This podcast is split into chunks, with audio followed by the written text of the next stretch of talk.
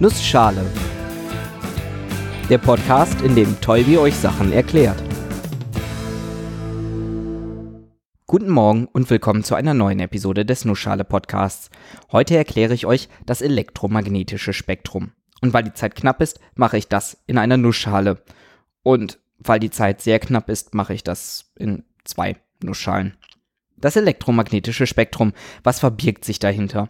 Die beiden Begriffe kann man irgendwie einordnen, vermute ich, aber was bedeuten sie genau? Der Begriff Spektrum ist auch im Alltag gebräuchlich. Das politische Spektrum ist da zum Beispiel die Bandbreite der politischen Meinungen, die man haben kann. Von ganz links bis ganz rechts oder noch komplexer.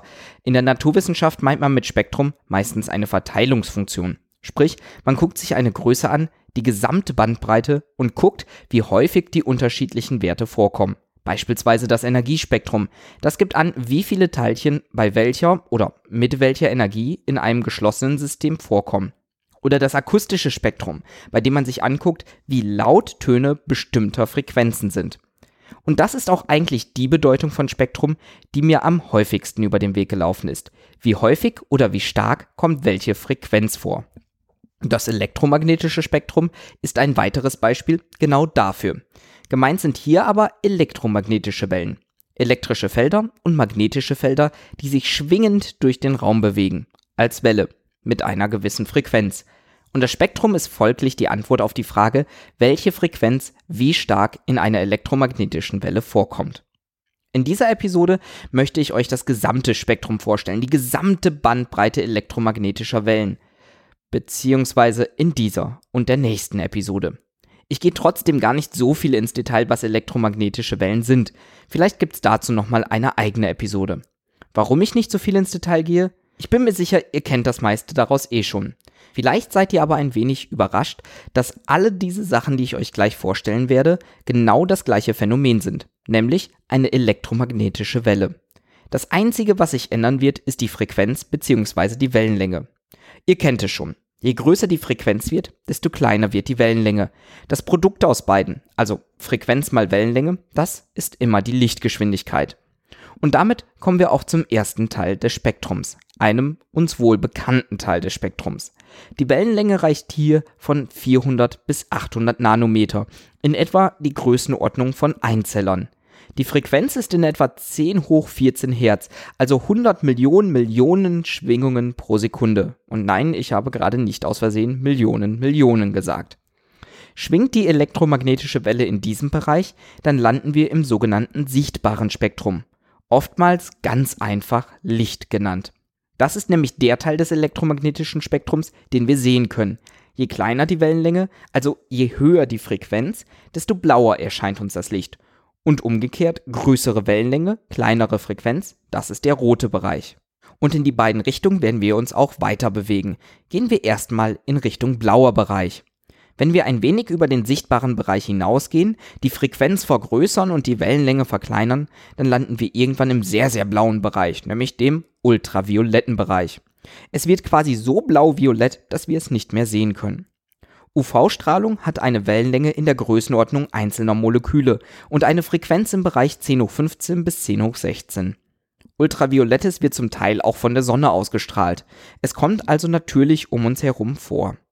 Leider ist es für uns gar nicht so gut, dieser Strahlung ausgesetzt zu sein. Zu viel UV-Strahlung kann Hautkrebs oder Sonnenbrand erzeugen. In der Natur haben sich einige Lebewesen auf diesen Bereich angepasst. Vor allem Insekten können oftmals Licht in diesem Spektrumsbereich wahrnehmen.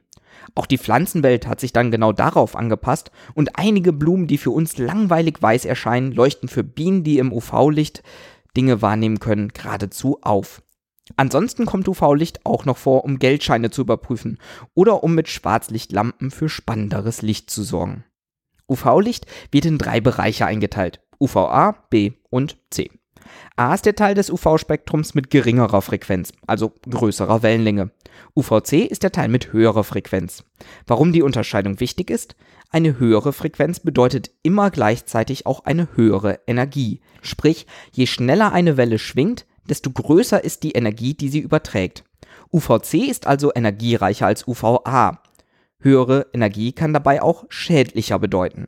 Das ist zum Beispiel im nächsten Bereich des elektromagnetischen Spektrums relevant. Wir kommen zum Bereich zwischen 10 Pikometern und einem Nanometer. Mit anderen Worten die Größenordnung eines Atoms. Oder mit noch anderen Worten verflucht klein. Wellen in diesem Bereich schwingen in der Größenordnung von 10 hoch 17 bis 10 hoch 19 Hertz. Also nicht nur verflucht klein, sondern auch wirklich schnell. Und damit stark energiereich. Das ist der Bereich der Röntgenstrahlung. Anwendungsfälle von Röntgenstrahlen sind relativ offensichtlich, Röntgengeräte zum Beispiel und damit auch Computertomographen. Bei diesen wird Röntgenstrahlung durch das zu untersuchende Objekt, beispielsweise ein gebrochener Arm, geschickt und dort zum Teil absorbiert. Das, was durch den Körper durchgeht, kann man messen und als Bild darstellen. Man kann aber noch mehr damit machen, zum Beispiel die Kristallstruktur untersuchen oder Elemente auf ihre Zusammensetzung überprüfen. Auch einige Mikroskope und Teilchenbeschleuniger nutzen die Röntgenstrahlung, um Dinge sichtbar zu machen. Apropos sichtbar. Die Sonne strahlt nicht nur im sichtbaren und im ultravioletten Bereich Strahlung ab, nein, auch Röntgenstrahlen sind dabei.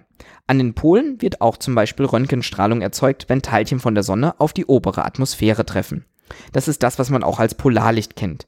Glücklicherweise wird diese Strahlung von der unteren Atmosphäre rausgefiltert, sodass keine gefährlichen Strahlen bei uns ankommen. Auch andere Objekte im Weltall senden Röntgenstrahlen aus, sodass man mit entsprechend umgerüsteten Teleskopen ferne Welten beobachten kann. Röntgenstrahlung umfasst ein relativ großes Spektrum, welches aber nochmal unterteilt wird in die Bereiche weiche, mittlere und harte Röntgenstrahlung. Weiß ist dabei der niederfrequente Teil, der mit geringerer Energie, und hart der doch recht hochenergetische. Es geht aber noch energiereicher, also noch höher frequenter. Alles über etwa 30 Trillionen Schwingungen pro Sekunde fällt in den Bereich der Gammastrahlung. Das bedeutet, die Wellenlänge ist im Bereich von unter 30 Pikometern. Damit kommen wir in die Größenordnung von Atomkernen. Viel kleiner geht's dann wirklich nicht. Gammawellen werden auch wieder im Weltraum erzeugt, sodass man diese Strahlung nutzen kann, um beispielsweise Neutronensterne oder Pulsare zu erkennen. Manchmal kann man dabei auch sogenannte Gamma-Blitze messen, die nur wenige Sekunden oder Bruchteile davon dauern und trotzdem mehr energielos senden als unsere Sonne in Billionen Jahren. Auch viele andere Objekte werden auf diese Art und Weise sichtbar. Ein Beispiel ist die Nuklearmedizin mit ihren Bildgebungsverfahren, die ich euch schon mal in einer eigenen Episode dazu vorgestellt habe. Dort entsteht Gammastrahlung durch radioaktiven Zerfall.